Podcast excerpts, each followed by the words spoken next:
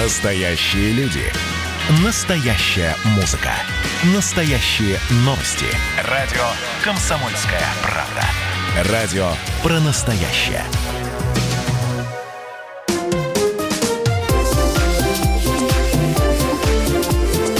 Открытая студия.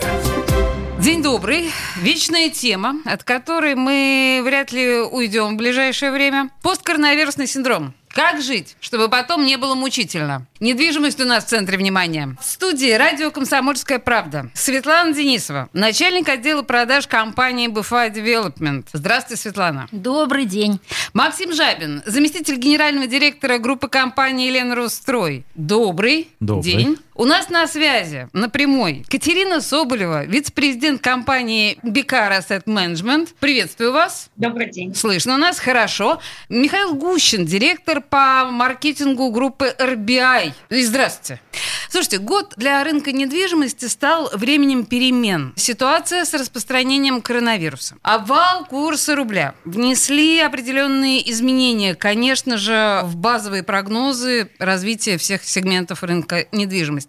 Но мы понимаем, что одно неизменно. Да, недвижимость – это самое выгодное вложение. Наверное, всегда. Вопрос только в том, где, как, что. Вот давайте об этом говорить, э, искать ответы на эти вопросы.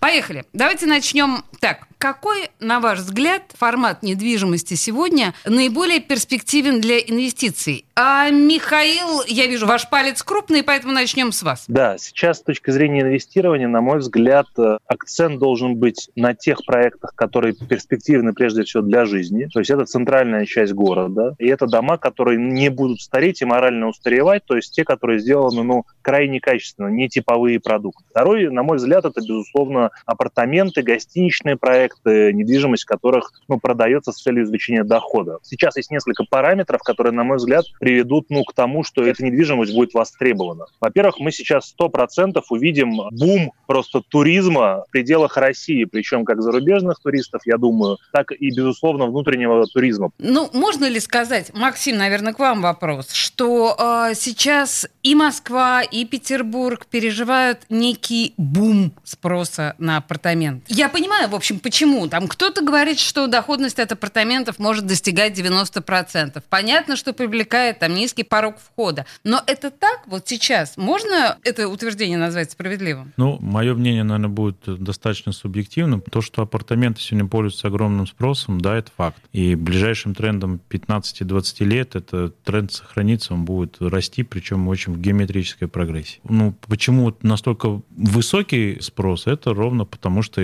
рынок еще пока не перенасыщенный. То есть То конкурентных... есть еще не так много Ну, а апартаментов. если- Ощущение, что их просто уже просто шквал. Ну, давайте мы там, я думаю, что у нас там двух рук хватит, пальцев на двух руках э, хватит, чтобы пересчитать их. А если мы еще возьмем качественные проекты с хорошим сервисным обслуживанием, с правильным подходом, так тут и одной руки хватит по факту. Принято. Катерина, вот э, то, что говорил Максим, на ваш взгляд, бум этот будет продолжаться в ближайшее время? Да, ну давайте так. От общего объема рынка новостроек Петербурга апартаменты действительно занимают очень малую часть. Если говорить сейчас о количестве апартаментов, то проектов 56. Но сюда входят все апартаменты. Да? Мгм, Апартаменты апартаментам рознь. Мгм. Есть а, доходные апартаменты, это кондо-отели, каливинги, а, инвест-отели, их по-разному да, называют. Ну и те апартаменты, которыми управляют отельные операторы, гостиницы. А есть псевдожилье. Как сказать, вот псевдожилье, если действительно локация, она позволяет ну, говорить о будущем, и эта локация будет развиваться в будущем, тогда да, даже псевдожилье жилье является выгодной инвестицией. Если говорить о кондо-формате и гостиничном, то, конечно, это новый вид арендного бизнеса, который не напрягает инвестора, он просто получает деньги, при этом ничего не надо делать. Да? Я говорю о кондо-отелях. Да. Конечно,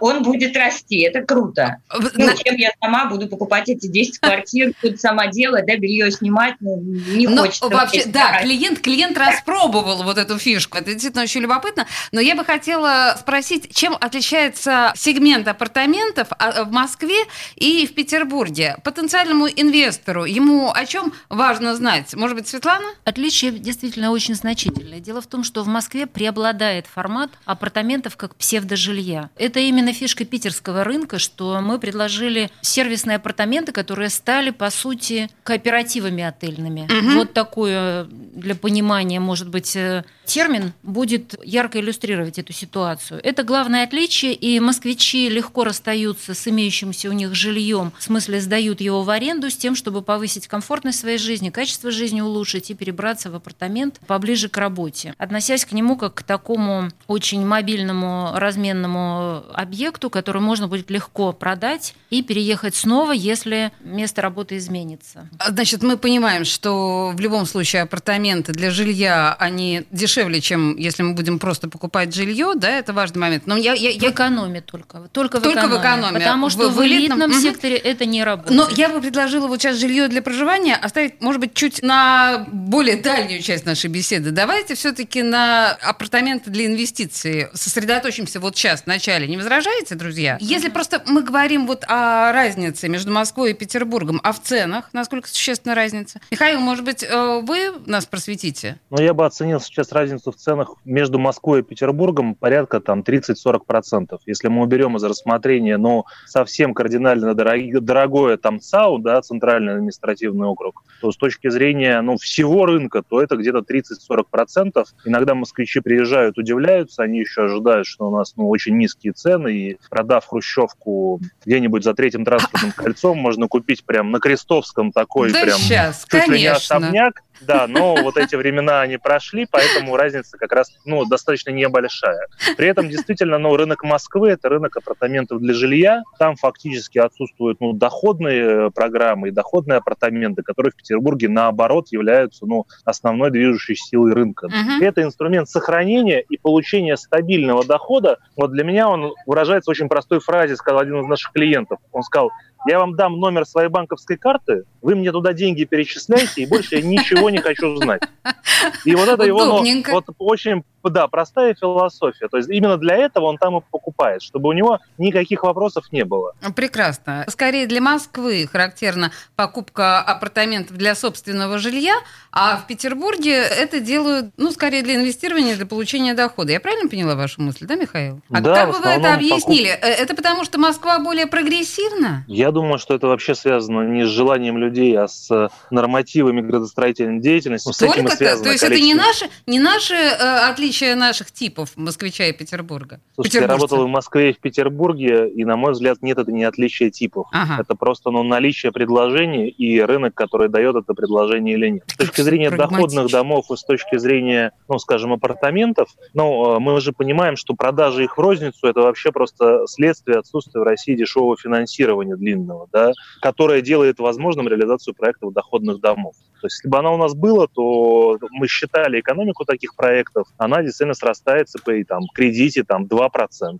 или там 2,5%, тогда ну, экономика доходных домов, она становится понятной. До этого момента, ну, по сути, все является неинтересным для инвестора или для девелопера. А, Я тогда обращаюсь к Светлане. Апартаменты в этом смысле, конечно, в более сложной ситуации находятся, потому что субсидирование государством э, кредитной ставки по ипотеке касается только жилья. Но в то же время раздаются в последнее время голоса о том, что уже до конца года, возможно, будет принят э, закон, который приравняет апартаменты к жилью. То есть э, категория будет жилая недвижимость. Таким образом, возможно, что нивелируются правовые риски и основания для использования ипотечной ставки, самые привлекательные, тоже будут общие для жилья и апартаментов. Надо признать, что э, Петербург вообще загнал очень много своих объектов вынужденно в правовое состояние апартаментов э, из-за постоянно ужесточающейся градостроительной политики. То есть э, из-за того, что зоны, которые ранее можно было рассматривать как э, землю для строительства жилья, стало невозможно Михаил, это для этих целей. То, о чем вы говорили, да, разница Москвы и Петербурга. Да, безусловно, вот это как раз именно то, о чем говорит сейчас Светлана. А, слушайте, я прошу прощения, достаточно запоздалый вопрос, но он э, логичный. А как э, повлияет на рынок э, апартаментов ситуация с запретом хостелов? Уже как-то чувствуется изменение? Нет, Нет? На мой взгляд, никак. Почему? Подождите, говорили, что это будет просто золотым веком для апартаментов. Я, я надеялась, что вы сейчас вскрикнете просто. Не, ну смотрите, у нас закон, слава богу, коснулся жилых помещений, чем не являются гостиницы и апартаменты. Я лично против приравнивания апартаментов как апарт-отелей, гостиниц, которые работают действительно только с гостями, а не с собственниками к жилью. Угу. Потому что изначально неверно, тогда надо все гостиницы приравнять к жилью. Угу. Ну, вот тоже по сути, да, там, где отельные операторы присутствуют. Поэтому закон Хованской, он коснулся маленьких хостелов, компаний, которые находились в жилых домах. Да, и, ну и, в общем, они приказали долго жить. Они приказали долго жить, но рынок становится более прогрессивным, более чистым, потому что рынок аренды действительно жилой недвижимости, он серый. Мне кажется, об этом знают все. Михаил? Ну, да, да безусловно, он серый, апартаменты, они конкурируют в первую очередь, по сути, вот с рынком сдачи в квартир в аренду. Ага. Да, это основное направление. И, безусловно, в этом плане апартаменты, на мой взгляд, просто более интересные. Как правило, цена там повыше, но при этом и комфорт проживания там гораздо выше. Поэтому, ну, тот же, когда появился там проект ЕСА, да, там первый, э, то действительно, ну, рынок аренды в соседних домах он просел, потому что, ну, люди поняли, что проще заплатить там на 3-4 тысячи побольше, но по белому не бабушке, которая будет ходить там uh-huh, к тебе 4 uh-huh. раза в месяц что-то смотреть, и при этом получать там высокий уровень комфорта. И в этом плане как раз, ну, вот современные апартаменты, это и есть такие, наверное, ну, замена доходных домов там начала 20 века. Мы, на самом деле, обсуждаем обсуждаем вложение денег сегодня, а особенно в этот посткарантинный, да, странный период, э, апартаменты или квартиры, как, где, сколько, вот это вот все, э, тема нашего обсуждения. У нас просто сейчас перерывчик на рекламу, и мы вернемся к этой теме.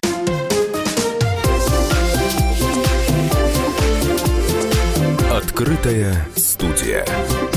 А мы продолжаем наш, помочь полезный разговор о недвижимости. Честно говоря, намного глаза у меня открылись на протяжении наших разговоров с экспертами. В студии радио «Комсомольская правда» Светлана Денисова, начальник отдела продаж компании БФА Development, Максим Жабин, заместитель генерального директора группы компании «Ленрустрой», на прямой связи Катерина Соболева, вице-президент компании Бикар Asset Management и Михаил Гущин, директор по маркетингу группы RBI. И мы продолжаем. Мы начали тему безопасности приобретения жилья вот сегодня Светлана, я так понимаю, в рекламный перерыв вам было что сказать. Скажите мне, что, вы хотели? Э, Скроу прозвучало. Да, дело в том, что рынок недвижимости и до кризиса коронавируса уже, в общем-то, находился в неких системных потрясениях, потому что начиная с 18 и затем 19 год прошли для нашего рынка под знаком э, перехода работы на эскроу счета. Не все мелкие и средние строительные компании, которые сами являлись застройщиками, самостоятельно вели один-два объекта, не все они смогли могли получить доступ к проектному финансированию, к кредитованию банками их деятельности в дальнейшем. То есть перейти на работу по эскроу многие из них не смогли. Ну и коронавирус, возможно, несколько обострил и ускорил эти процессы, которые и без того были начаты уже. Можно смело сказать, что этот кризис коронавируса подстегнул просто процессы на рынке, и что не все застройщики смогут продолжить свою работу, они завершают свои проекты и уходят с рынка. У них есть право, те проекты, которые начаты ранее до вступления в силу этого закона о переходе на эскроу и достигли определенной готовности к определенной дате, они продолжают, заканчивают, а в дальнейшем нас всех ждет переход на эскроу. Поэтому Максим с такой уверенностью и говорит про рост цен. Угу. Потому что если до сих пор мы оперировали средствами дольщиков, они были бесплатны для застройщика, ну, это условное слово «бесплатно», ясно, что мы делаем огромное вложение в пиар, рекламу, чтобы привлечь к себе этих дольщиков, чтобы выиграть конкурентную борьбу за деньги клиента. Но теперь нам придется строить, точно так же вкладываться в рекламу, чтобы на накопления шли на эскроу счетах, но строить на заемные средства. И плечо заимствования очень большое. Инвестиционный цикл строительства составляет 2,5-3 года. И размер ставок, по которым мы получили кредиты, тоже довольно велик и гораздо выше, чем 4,5%, по которой, которая сейчас составляет ключевая ставка, угу. вот после 19 числа. Поэтому это все не может не отразиться на стоимости квадратного метра. Это неотменимые объективные затраты, которые несет застройщик. И поэтому мы точно знаем, что никакого обвала, когда не совсем профессиональные люди говорят в таких терминах, обвал, там, э, падение, понимаете, мы можем говорить там о коррекции. То есть это если вдруг случится такое, что несмотря на сокращение объемов предложения, а в первом квартале у нас в Петербурге выведено э, в продажу всего 5 новых объектов. Это ну, грубо говоря, в три раза меньше, чем обычно в первом квартале выводилось О, на Господи, рынок. кошмар. Да. Так вот, даже если у нас спрос слегка сожмется, сжавшееся предложение уже не даст ценам уйти существенно как-то вниз. Судя по тому, как согласно кивают ваши собеседники, мы все единодушны в той мысли, что никаких, не то что обвалов, но даже, в общем, существенных э, подешевений ждать не следует. Э, может быть, Катерина, о каких рисках мы можем говорить сейчас? Тут надо все-таки смотреть на перспективу 10 лет. А что сделать надо с этой недвижимостью да, там, через 10 лет? Я хочу в ней жить или я хочу ее продать через 10 лет. Мгм. Если я хочу продать, надо искать тот объект, который будет э, в хорошей локации, расти в цене и будет приносить доход. Если я хочу в ней жить, ну, соответственно, хватит ли у меня денег на оплату? Все. Тут вот для меня очень просто. От цели. Цель, цель инвестиций, неважно, для сохранения капитала, для детей, пенсионная однушка мы это называем, для собственной пенсии, потому что, извините, у меня пенсия не предвидится, да, и я лучше куплю эту пенсионную однушку, которая Мгм. в будущем да, там через энное количество лет, уточнять не будем сколько, принесет мне мои пенсионные накопления. Хорошую прибавку, да, к пенсии. Пенсионная однушка. Прекрасная формулировка. А, Максим, из ваших уст прозвучала вот эта вот э, история про то, что ипотека будет стремиться к нулю. Так что, чего опасаться сейчас? Ипотека-то будет стремиться к нулю, только стоимость квадратного метра будет к шестизначной цифре стремиться. Мрачно На- сказал Максим, Да и не- тут мы все погрустнели. да. Ну, это факт есть факт, господи. Ну, вряд ли мы когда-то представляли себе, что за Кадием будет квадратный метр 120-150 тысяч стоить. Ну, я для себя вижу, это первые риски, это переоцененные возможности тех же самых инвесторов. Дай бог, э, чтобы появлялись клиенты, у которых есть ровно столько денег, чтобы купить эти апартаменты или доходную недвижимость. Если сейчас уже там средняя стоимость там 200-250 тысяч рублей квадратный метр, да, то там лет 5 там стоимость, вот недавно как раз мы, по-моему, со Светланой, да, вместе участвовали в одной конференции, там стоимость я приводил пример там 90-100 тысяч, то есть рост плюс 150 тысяч рублей, С меньше, чем за сойти. 5 лет. Невероятно. А, а сейчас, то есть по проектам, я так предполагаю, что в скором времени мы увидим цифру в полмиллиона, и мы ее с вами удивляться не будем. Ну, тут много говорили про работу, то есть люди будут мигрировать за работой. Но вероятность покупки квартиры будет гораздо меньше. Возьмите любую европейскую страну, мегаполис возьмите. Вот там я тот же как Париж, раз хотела э, да, спросить, Я- европейская это тенденция. Я часто другой? сейчас с коллегами на рынке обсуждаю свою поездку там в тот же Нью-Йорк, и у меня была такая очень классная поездка, когда я приехал, и мне там коллега один, который работал здесь в Петербурге долгое время, сейчас работает там в Америке, он увлекается урбанистикой, сказал, Максим, вот все, что происходит сейчас в России, это происходило там в том же Нью-Йорке там 20-30 лет То есть мы назад. отстаем. Ну, ну, Очевидно, б- совершенно мы отстаем. Катерина, а, я слушаю Максима сейчас, и у меня ощущение, что действительно мы как э, динозавры немножко, что э, покупка традиционной э, жилплощади, извините меня за этот сардепский термин, а, вообще уходит в прошлое совсем? Может быть такое? Ну, давайте посмотрим на западные рынки, ну, не знаю, там, рынок Парижа. На 80% там арендное жилье. И, соответственно, есть доходные дома. Люди либо зарабатывают деньги на недвижимости, и они не привязывают себя к собственности, потому что это все равно привязка. Если посмотреть э, анализ, ну, делали опрос нашей молодежи, так называемого поколения, на которого мы ориентируемся через 20 лет, они все планируют переезд. Они, никто не хочет себя завязывать, как мы, да, там дети Советского Союза, к определенному городу, к определенному месту. Они хотят получать контракты, они хотят путешествовать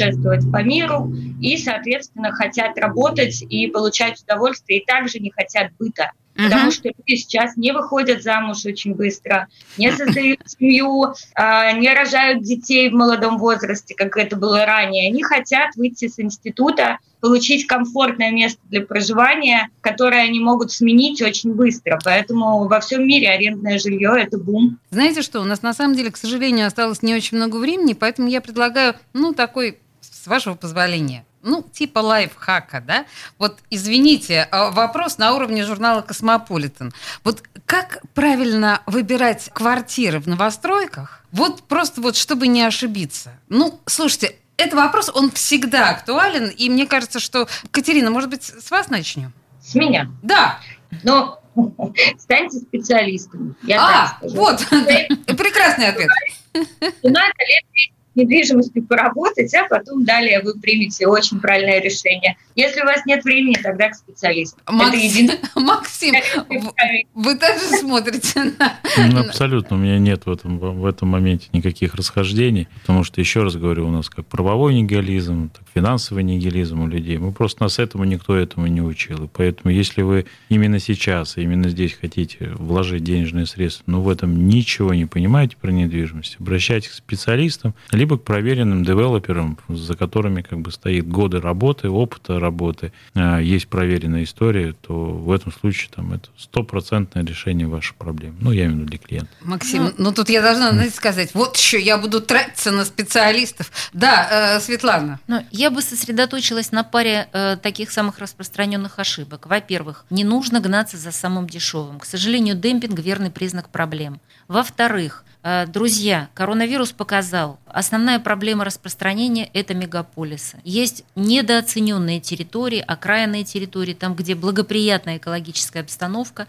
Э, работа на удаленке, как оказалось, вполне реальная вещь. Она приобретет гораздо большие масштабы после этого кризиса. Поэтому качество жизни может быть вполне достойным и там, вы будете не отрезаны от всех тех благ, которые вам приносит мегаполис, и вместе с тем жить вот как в наших комплексах на берегу залива, в достаточно удаленных территориях. То есть и на чем еще следует сосредоточиться, это на степени готовности. Конечно, покупать на самой ранней стадии в период кризиса это должны э, делать только специалисты. Совершенно солидарны с моими коллегами. Но если вы видите, что объект предсдаточной готовности, либо это объект, который уже введен, тут риски практически сведены к минимуму или почти нуль нулевые. Поэтому приобретать в строящемся доме, который сдается или уже готов, у которого целый пул банков, которые проверили документацию, тут, как говорится, ну, правда, при этом это не инвестирование, потому что тут и цены, как правило, уже достаточно высокие, близкие к вторичному рынку. Ну что, на самом деле мы начали по большому счету по апартаменты или квартиры, но мы же, мы же наверняка, мы же э, понимаем, что четко на этот э, вопрос мы не ответим, потому что у нас такой цели и не стояло.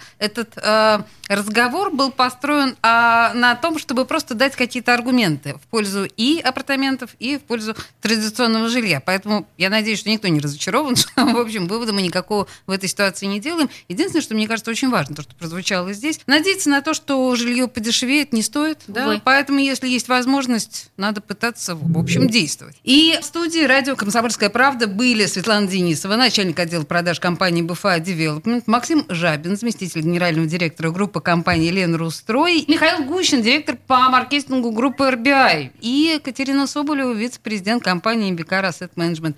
Господа, спасибо большое. Мне кажется, это был очень полезный разговор. Открытая студия.